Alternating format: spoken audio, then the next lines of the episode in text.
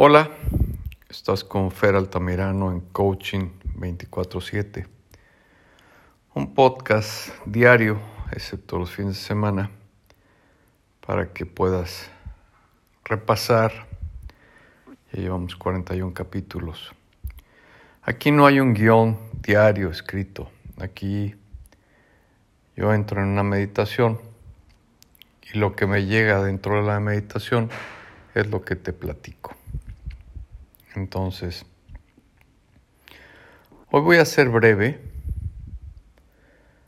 porque en la brevedad del ser se encuentran grandes conocimientos. Te voy a platicar una fábula. Y es que había un granjero que estaba cortando madera, termina de cortar la madera y deja el serrucho recostado sobre su, su tabla de cortar.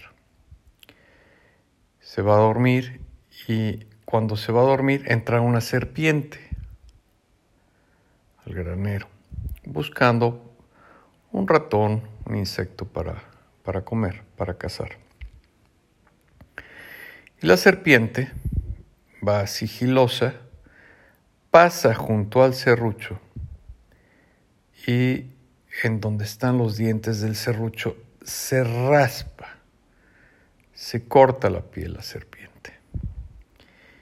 Y entonces la serpiente que no es consciente y tiene una adrenalina de por sí propia de su naturaleza, mira fijamente al serrucho. Y ella piensa, me cortaste, me lastimaste, me voy a vengar. Tiene ira la serpiente por vencer al serrucho, por hacerlo pedazos, por hacer que pague lo que le hizo a la serpiente. Obviamente tú estás entendiendo que el serrucho no hizo absolutamente nada, porque el serrucho estaba ahí en su posición de guardar y la propiedad del serrucho está en los dientes, que cortan. Pues la serpiente, que es de estas conscriptoras, es decir, que aprieta a las víctimas para ahorcarlas, ahogarlas, someterlas, asfixiarlas y después devorarlas, se enrolla en el serrucho y con toda su ira, con toda su fuerza,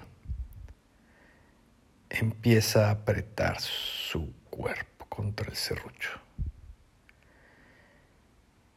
Y le duele, se está haciendo daño, pero la ira le gana más a la serpiente. Dice, me provocas más daño, más daño te hago yo a ti, al serrucho.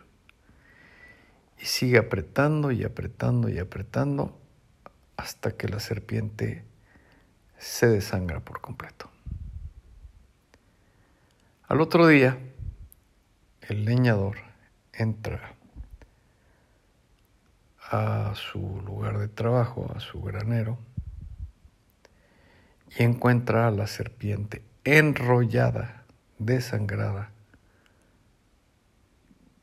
en, enrollada en el serrucho. La moraleja se describe sola.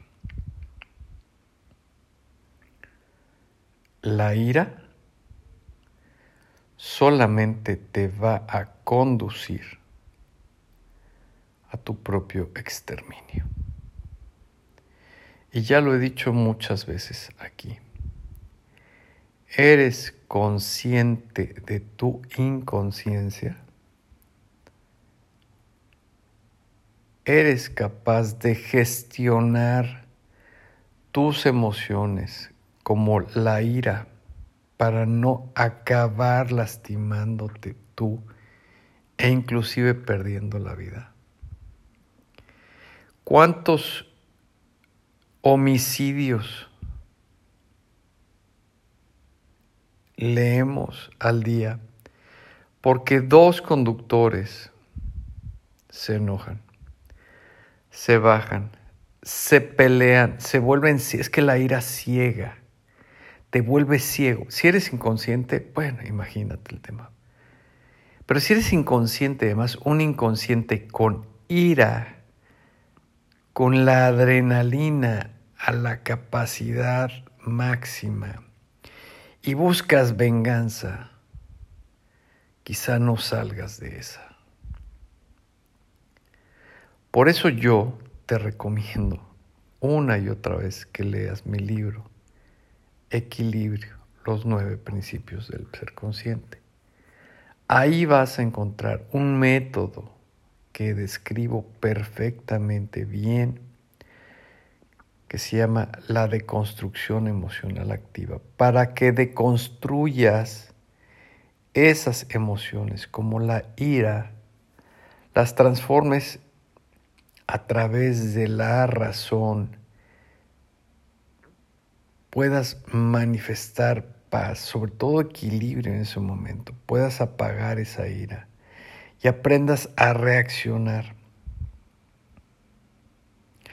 Aprende a reaccionar, no a accionar, porque lo que hace el subconsciente cuando se enfrenta a una situación en el que se siente agredido, acciona un mecanismo de defensa. Eso es la ira.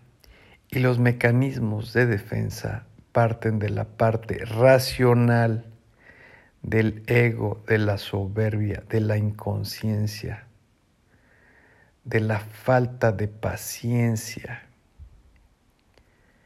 Y en una de esas te perdemos. Tú no quieres que tu familia te pierda, tú no quieres que tu esposa te pierda, tú no quieres que tus hijos te pierdan, tú no quieres que tus padres te pierdan, tú no quieres que tus amigos te pierdan.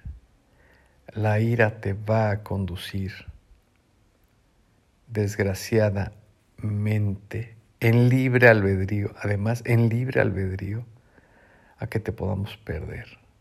Porque la ira no nada más es que te bajes de un coche y te puedan pegar un balazo. La ira te puede provocar un derrame cerebral, te puede provocar un infarto, te puede provocar un cáncer.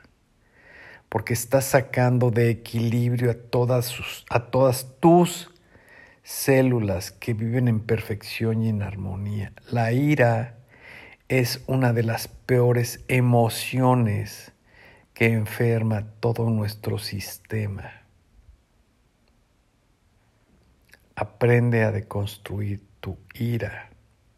Aprende a generar un autogobierno en tus emociones. Y una vez que lo generes, la ira cambiará por paciencia.